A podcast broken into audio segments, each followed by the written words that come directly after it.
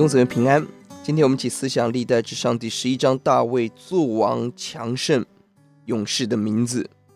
上一章扫罗失败死亡，这一章大卫登基开始了。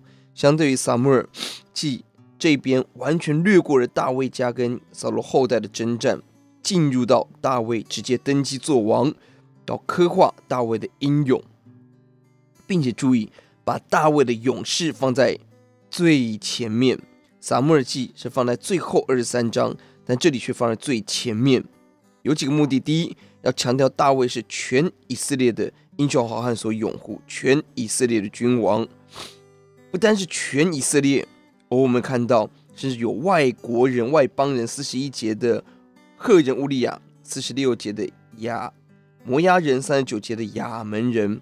我们看到这些都预表了救恩的普世性，救恩要临到万。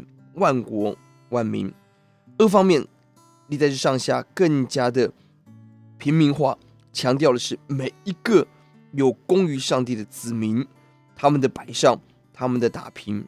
我们思想尤其对历代志的读者来讲特别的重要，因为在这个时候国家被掳归回，大卫王朝早已不复存在，但每一位为神的殿、为神的家忠心者都要被神纪念，这是何等鼓励的信息！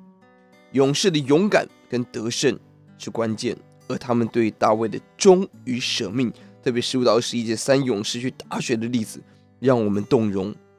我们今天要服侍主，求主给我们刚强壮胆、真情真爱。要写第十节以下记录跟随大卫勇士的首领，就是奋勇帮助他德国，照着耶和华吩咐以色列人的话。与以色列人一同立他做王的。这里提到的勇士有几个特色：第一，在大卫所有政绩政绩之前，介绍小人物对神的忠与爱；第二，他们的动机，他们是照耶和华吩咐以色列人的话。换言之，他们不单是勇猛杀敌，他们是一群明白主的旨意，而且竭力遵行的人。第三，他们奋勇工作，这是我们服务式的榜样。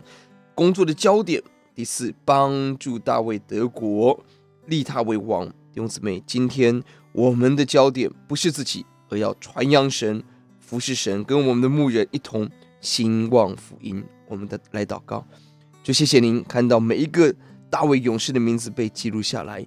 我们每一个对主忠爱，在神的家里头摆上自己的，相信你在永恒大大的纪念悦纳。谢谢主，听我们的祷告，奉耶稣的名，阿门。